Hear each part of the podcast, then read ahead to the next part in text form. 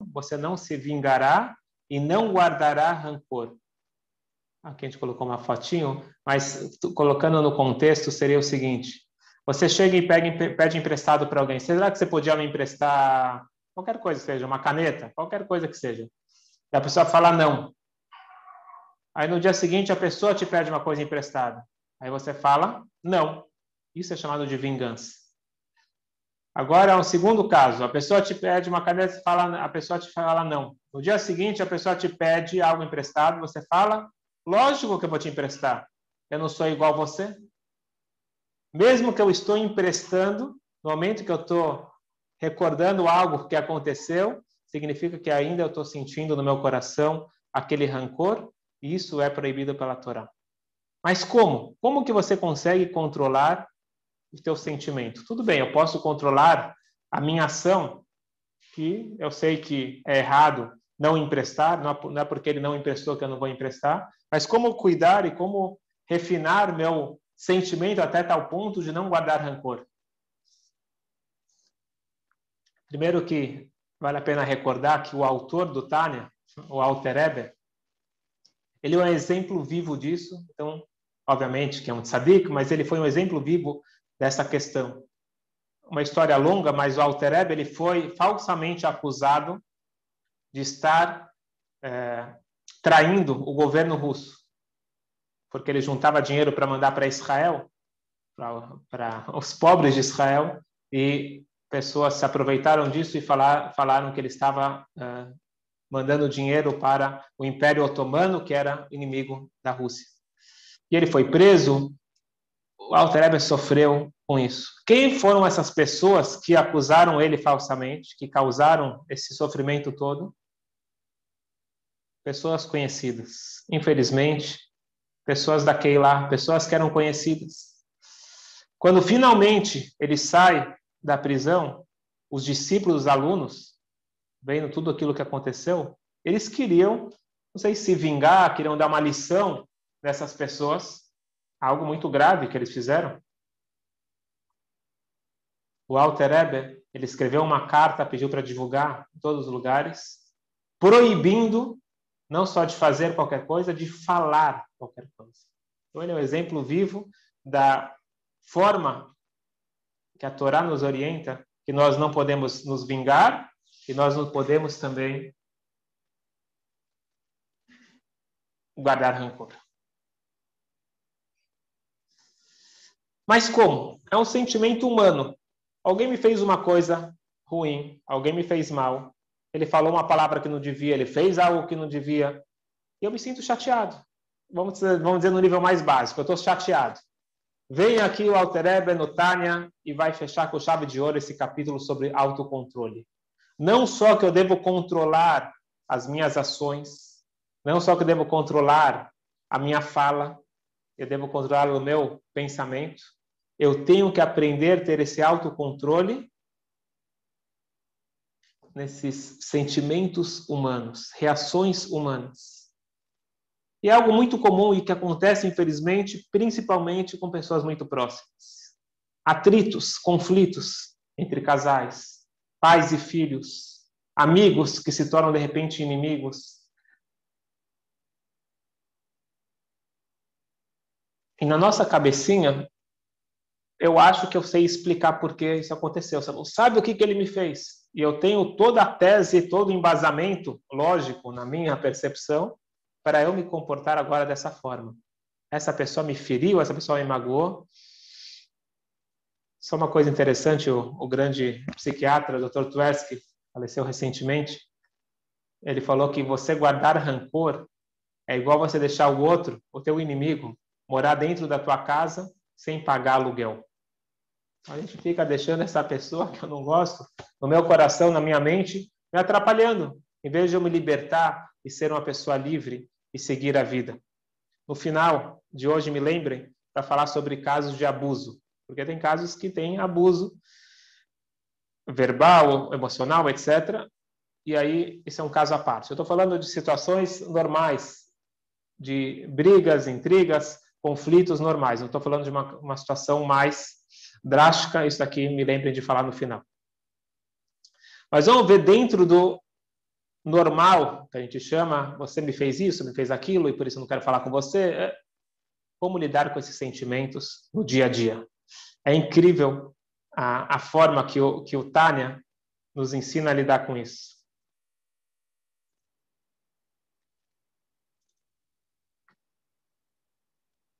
Só compartilhar com vocês aqui.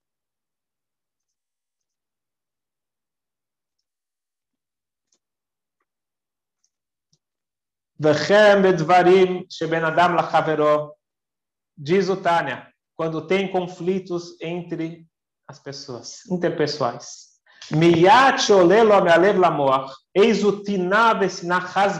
Na hora que aparece, como nós já explicamos, primeiro o sentimento não tem como controlar. Veio no meu coração um sentimento de rancor, um sentimento de ódio. Deus nos livre. Ou eis o kiná, ou uma inveja, ou cas, ou raiva, ou peidar, ou que eu fico chateado, pedomehem. Em nome kablam kaal O Benoni, a pessoa equilibrada, aquela pessoa que está treinando autocontrole, ele aprende a não receber na mente e na vontade. Então, veio aquilo no coração, eu não tenho como controlar. Aquilo é Normal, para uma pessoa que não é um tzadik, é normal ele ter sentimentos negativos, é normal. Quando alguém me faz uma coisa ruim, eu senti isso. Mas o que, que acontece? De repente, eu pego as rédeas na minha mão e falo, ok, até aqui. Eu não vou deixar isso, isso continuar. E não só que eu não aceito o sentimento negativo, eu decido na minha mente, olha só, eu decido na minha mente fazer o contrário do que eu gostaria. O que, que significa isso? Aquela pessoa que me fez mal, eu não vou vingar e eu vou fazer o bem com ele. Chesed, bondade, generosidade. Mais ainda, eu vou falar para ele que eu vou ajudar ele. Lisboa, e não ficar com raiva, e não ficar com qualquer sentimento negativo com aquela pessoa. Normalmente, novamente, estamos falando de casos normais, não casos de abuso. Não só que eu não vou ficar com raiva, e obviamente que eu não vou me vingar. É laderável, pelo contrário. Ligmola fazer coisas boas com essa pessoa que me fez coisas ruins Como decidido no Zohar, para aprender de Yosef com seus irmãos. Tenho certeza que esse, essa passagem aqui não é de fácil digestão, mas vamos tentar explicar isso um pouquinho melhor. É interessante que o Alter Eber, ele comentou, eu não sei se foi numa carta, ele comentou com alguém, ele falou que o motivo, o que motivou ele a escrever essas palavras muito fortes no, no, no Tânia foi um episódio que ele presenciou um dos seus alunos. Ele tinha um aluno que chamava Sander Ben Zalman, Sander, filho de Zalman, que era uma pessoa que morava em Sholokov, e ele era uma pessoa muito rica, uma pessoa muito bondosa, ajudava várias casas comunitárias, era um dos pilares da comunidade. E alguém, por inveja, por algum motivo, acabou, mesma história, delatando. Era muito fácil na Rússia, era só você falar que algum judeu fez qualquer coisa errada, que imediatamente ele era preso e ele era sentenciado, porque não precisava de muito para eles prenderem um judeu. E pessoas que às vezes estavam com, com raiva, com algum motivo, alguma coisa que eles não estavam bem consigo mesmo, acabavam prejudicando seriamente os outros. E assim foi. Um colega dele, alguém lá da mesma sinagoga, acabou delatando ele. Ele foi preso. Com isso, ele acabou, os negócios dele afundaram, ele perdeu toda a fortuna dele, se tornou uma pessoa necessitada. Eventualmente, ele saiu da prisão, conseguiu recuperar os negócios. Os anos se passaram. Aquele delator ficou doente, muito doente. Ele tinha uma doença séria. Já não davam para ele muita, muita esperança de vida. Esse Sander, que todo mundo imaginava que odiava aquele cara que, que prejudicou ele tanto, foi visitar, foi uma mitzvah, Bikur Cholim, uma mitzvah, visitar alguém que está doente. Ele foi visitar aquele homem. Quando ele sai da casa do doente, a família encontrou embaixo do travesseiro do, do doente 400 rublos de prata, que era uma fortuna. Quando Altereber escutou isso, escutou que alguém que foi prejudicado, ele foi preso, a família sofreu, ele perdeu o dinheiro.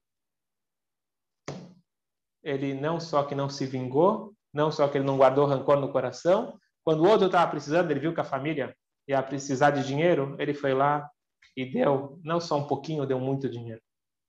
Quando Altereb ele viu isso, ele falou: é possível que um ser humano faça isso. Então, o Altereb, como um Rebbe, como um tzadik, ele não escreveu um livro para ele. Que ele consegue fazer isso é óbvio, porque ele é um tzadik. Mas ele viu que pessoas comuns conseguem fazer isso. Ele colocou no livro dele, colocando como uma diretriz para todos nós.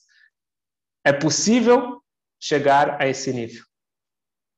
É interessante que quando esse homem faleceu, ele, ele faleceu relativamente cedo, esse Sender, esse homem, e que, que fez esse ato tão nobre. O Alter Ebe, ele foi pessoalmente na casa da família enlutada consolar. E ele viu que as pessoas estavam, estavam uh, obviamente, tristes. E o Alter Ebe falou para eles o seguinte, falou, saibam que a alma do Sander já está no paraíso. Acabou de falecer, mas ela foi direto para o paraíso. Em geral, precisa de um processo, o processo de, de falar Kadish para ajudar a alma a se elevar. Falou, a alma dele já está no paraíso. E ele revelou algo que normalmente sabe que não revelam. Falou, num dos meus passeios celestiais, que eu sabia que ele tem acesso às câmeras uh, celestiais, eu encontrei o Sander. Recentemente encontrei a alma dele. Eu vi que ele estava num patamar acima do meu, ele estava num nível tão elevado. Eu perguntei para ele: como que você chegou até aí? Ele falou: Rebbe, o senhor não sabe? É escrito no versículo: Sedaká teromem goi. A tzedakah, ela eleva uma nação. Aqui existe fazer tzedakah com as pessoas que você gosta, que você se sensibiliza, que você tem um, tem um afeto. E a verdadeira tzedakah é você ajudar todos que precisam e não aqueles que eu quero ajudar. No momento que ele fez isso, ele ajudou uma pessoa que fez mal para ele, isso levou ele para um patamar incrível.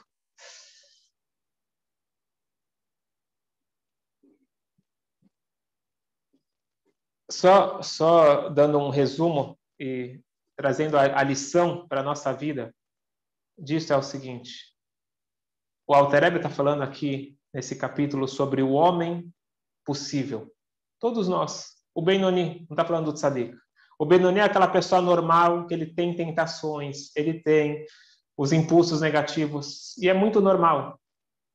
Só que o Benoni é aquele que decidiu ter o autocontrole.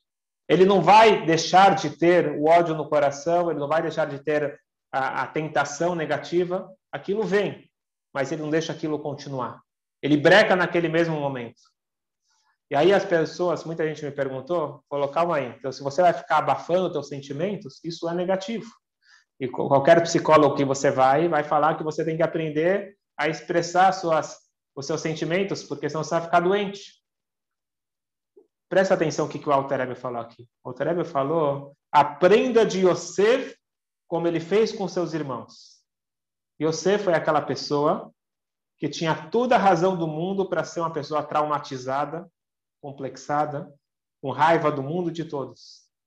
Quem foi que fez mal para ele? Seus próprios irmãos, irmãos de carne e osso. Os irmãos de sangue dele, filhos da mesma mãe, não nem todos, mas não, desculpa, filhos do mesmo pai. Não, filho, Ibinami não fez nada filhos do mesmo pai, irmãos dele, eram capazes de pegar o irmão, jogar no poço, depois vender ele como escravo e fazer o pai sofrer. Yosef, ele era um jovem, coitado, vulnerável. Hoje em dia é normal você viajar para outros países. Ele foi jogado num país estranho com 17 anos. Quando de repente tem a chance dele não sei se vingar, mas dar uma lição para os irmãos. Os irmãos, eles agora são subordinados a ele. Ele é o vice-rei, o segundo homem mais importante do mundo. Todo o poder na sua mão. O que, que ele fez com seus irmãos? Não só que ele não se vingou, ele deu para eles do bom e do melhor, colocou eles no melhor lugar possível para morar e deu todo o melhor tratamento. O faraó pediu: traz aí teus irmãos para virem para o exército. Ele protegeu os irmãos. Como que Yosef fez isso? Qual que é o segredo de Yosef? Por mais que ele era um tzadik, mas ele era um ser humano. Nós vamos aprender agora o segredo de Yosef e nós podemos colocar isso na nossa vida. Antes de contar o segredo de Yosef, um episódio rápido que aconteceu de um homem que ele estava no aeroporto esperando o seu voo. Pré-corona, aqueles atrasos, aeroportos cheios, todo mundo conhece como que é. O voo está atrasado, ele fica com fome, ele tira um biscoito para começar a comer. Assim que ele começa a tirar o biscoito, chamam, chamam a, a aeromoça fala, última chamada, ele corre lá, quando ele vai para lá, tem aquela surpresa agradável. Ah, não, aconteceu um problema, o voo vai atrasar, Pode, podem sentar novamente. Ele vem, volta e senta no mesmo lugar que ele estava sentado. E do lado dele, ele vê alguém comendo o biscoito dele. E o cara, assim, na maior cara de pau, fica comendo aquele biscoito e ainda ele oferece. Você gostaria, porque ele ficou assim olhando para a cara do homem. Ele falou: Você gostaria de um? Ofereceu para ele. E ele, com raiva, não. Ele não sabia o que fazer, não falou nada, mas ele ficou com muita raiva daquele homem. Ele, aí chamam de volta, ele entra no avião, ele senta no avião, pega a mochila dele, vai tirar o, o iPod dele, e de repente ele vê um pacote de biscoito dentro da mochila dele. Naquele momento, aquela raiva, aquela descrença nas pessoas se transformou em admiração. Olha só aquele homem. Eu fiquei olhando para ele com cara de bravo e mesmo assim ele me ofereceu um biscoito. Olha como as pessoas são incríveis. O que, que aconteceu aqui? O fato não mudou. Mudou a minha percepção.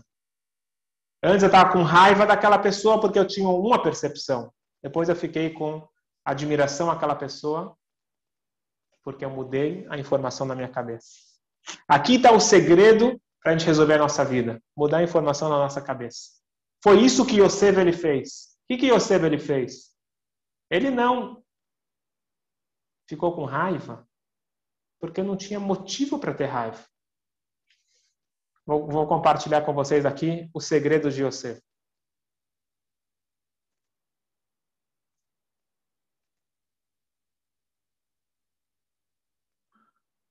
O segredo de Yosef, não foram vocês. Primeira coisa, o Yosef ele fala para os irmãos, porque os irmãos estão muito preocupados. Falou: vocês acham que vocês são? Vocês são o centro do mundo? Vocês acham que é vocês que mandam no mundo?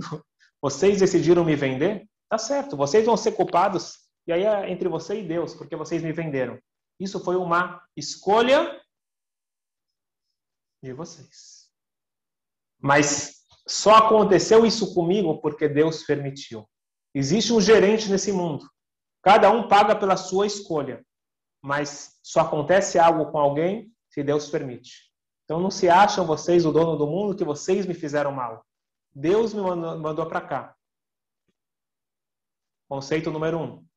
Que ele obriga o conceito número dois. E se foi Deus, é bom. Se foi algo que veio de Hashem, tudo que Deus faz é bom, portanto, é para o bem. E a, prática, no, no, no, no, caso de Yosef, a gente sabe que foi para o bem. Lá a gente conseguiu ver o final da história. Se Yosef não tivesse no Egito, o mundo ia morrer de fome, a própria família dele ia morrer de fome, então ele foi lá como representante para salvar o mundo todo. Mas isso acontece em todas as histórias da nossa vida. Só para finalizar, que já está tarde, ele traz aqui, o, o Alter Eber, ele traz também a história do Zor. Ele fala, aprender de Yosef com seus irmãos como está relatado no Zor. O Zor, ele conta, Rababa, Rababa ele foi o relator, o redator do, do, do Zor. O Rabi Shimon Baruchai falava e o aluno dele, Rababa, escrevia. O Rababa, ele conta que uma vez ele estava em Israel, na cidade de Lut, onde, onde é hoje o aeroporto, na porta, no portão central da cidade, e de repente ele vê um viajante chegando e aquele homem ele está cansado, ele coloca sua mochila no canto e ele deita em cima de uma tábua de madeira para descansar. E o Rababa está olhando de longe e de repente ele vê uma cobra venenosa se aproximando daquele homem. Não tinha nem tempo de reagir. Ele estava longe, ele vê aquela cobra, ia matar o homem. E no último segundo, cai um galho em cima da cobra e mata aquela cobra. Rabab ficou impressionado. Ele ficou observando aquele homem, falou, ele tem um grande mérito. Um milagre desses. Aquele homem se levanta. Muitas vezes acontecem milagres na nossa vida, a gente nem sabe o que aconteceu. Aquele homem se levanta, ele vê a cobra do lado morta, mas vê uma cobra, ele se assusta, ele começa a andar. No segundo que ele se levanta, cai um outro galho pesadíssimo, exatamente no lugar onde ele estava dormindo. Se ele tivesse ficado mais um segundo lá, seria fatal. Rababa correu para aquele homem e falou: Me conta quem é você. Eu sou uma pessoa normal. Não, não, você tem algum mérito muito grande, dois milagres consecutivos.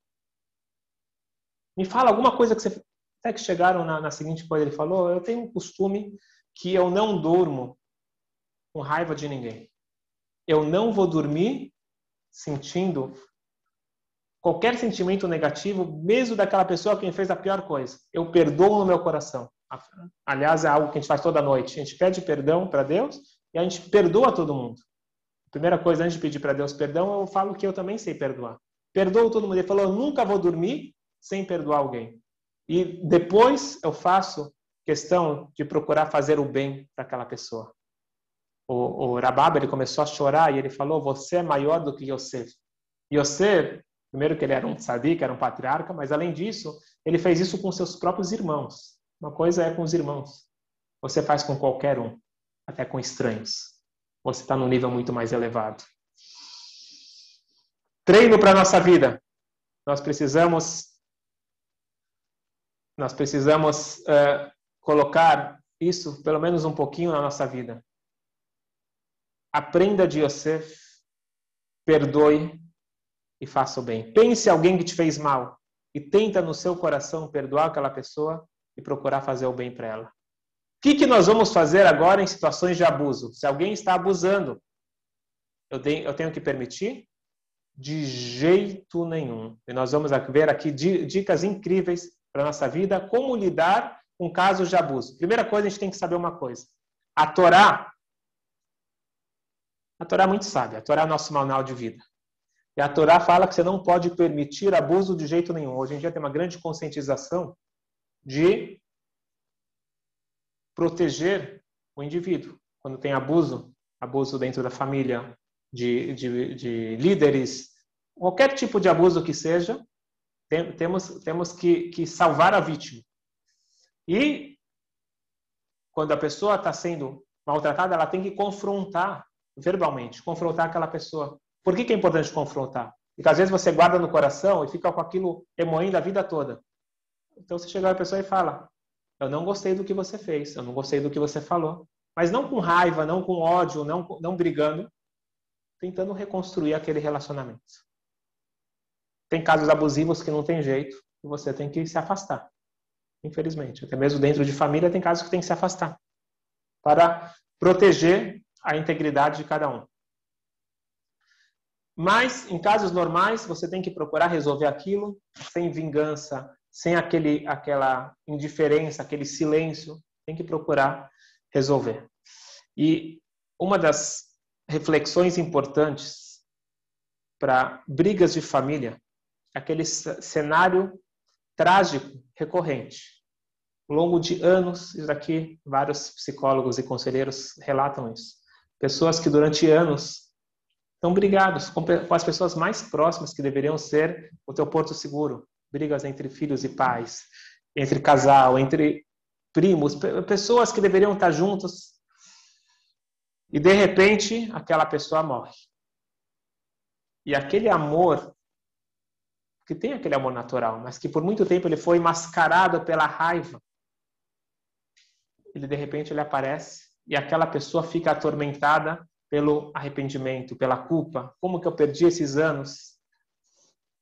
E por isso que a filosofia judaica tradicional, e principalmente a mística judaica, o Tânia, nos ensinam como lidar com isso. E aqui eu vou dar para vocês, depois vocês vão, mandar para vocês colocarem isso na, na geladeira. Primeira regra, primeira dica é a seguinte: Não acredite que você não possa perdoar. Todos nós temos algo dentro de nós, uma força para conseguir perdoar. Não ache que você não consegue perdoar. Regra número um. É possível perdoar. E na hora que você perdoa, que nem está nesse desenho, você se liberta. Número dois. Entenda que raiva, ressentimento, todos esses pensamentos, esses, esses sentimentos, eles são sustentados por pensamentos irracionais.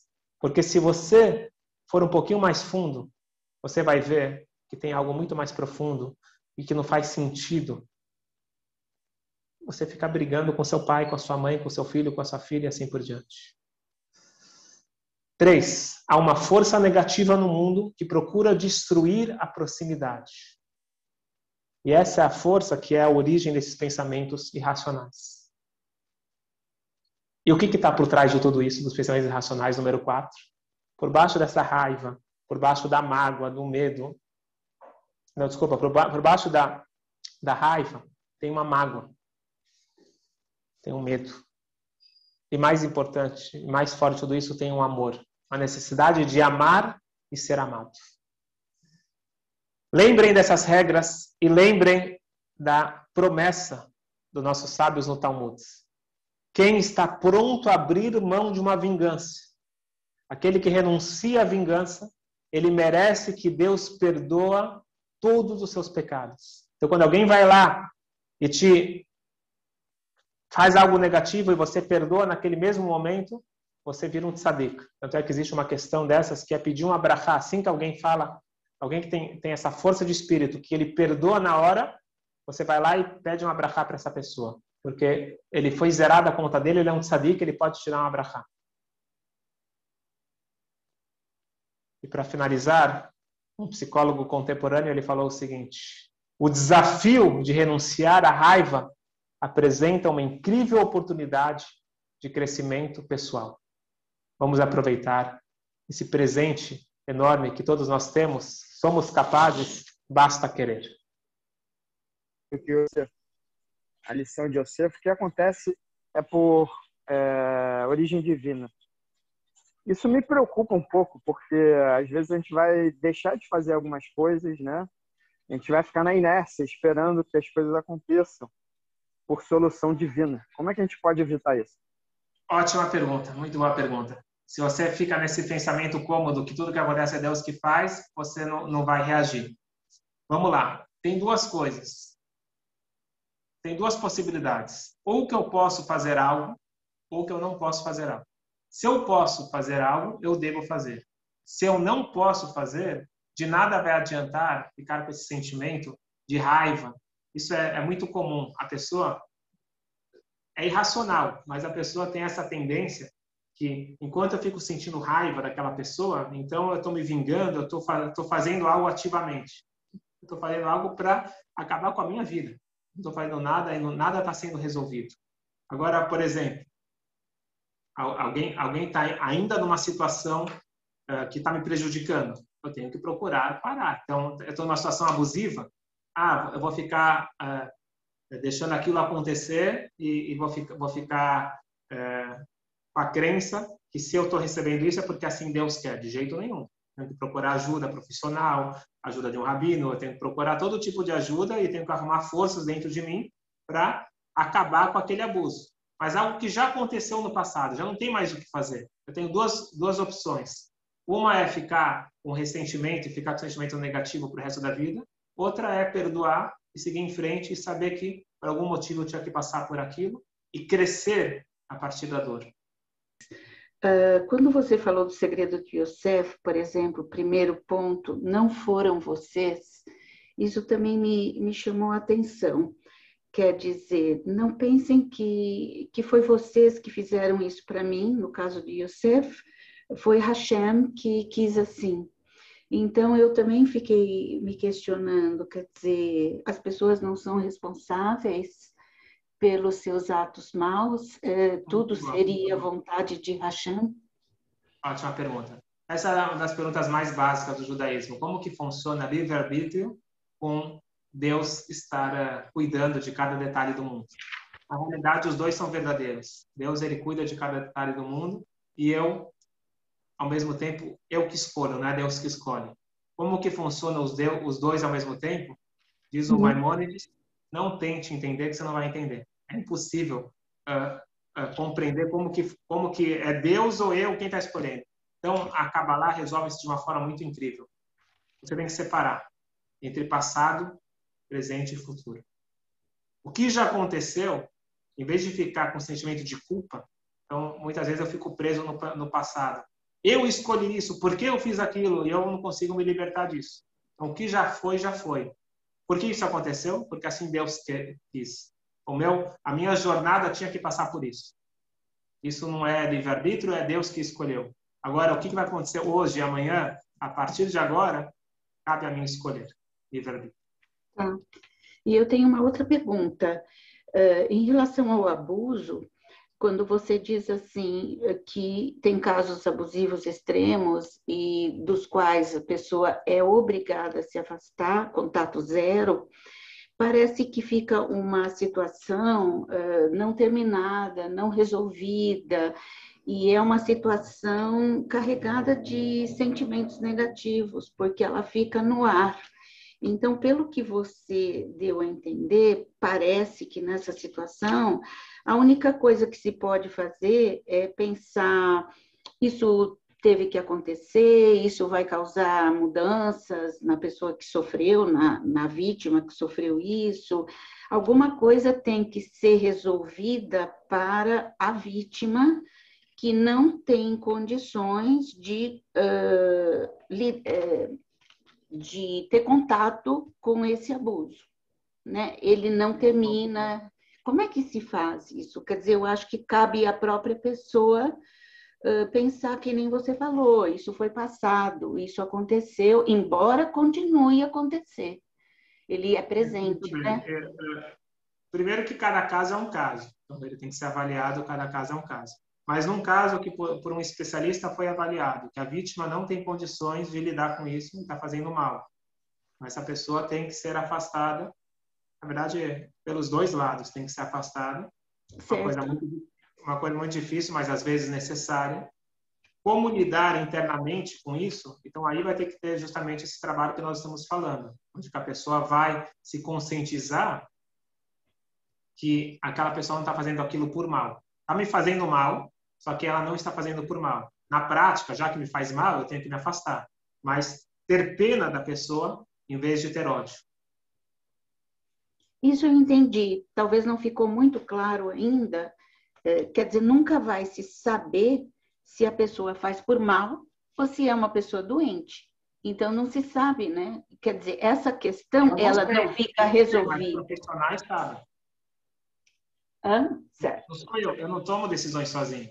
Eu tenho, eu tenho que consultar alguém que tenha a, o gabarito para tomar essa decisão.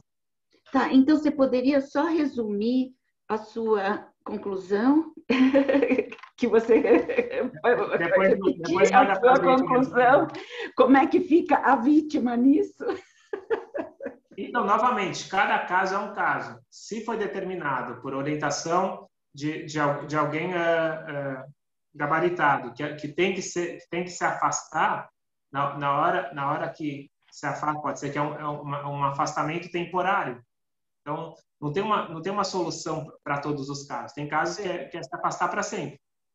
Então, por exemplo, num caso onde que é muito duro, você vai afastar um filho de uma mãe, tem, tem que saber a diferença entre amor, amor e respeito, entre proximidade e considerar a, a, a mãe como, como autoridade uh, para sempre. Então, é, é, um, é um equilíbrio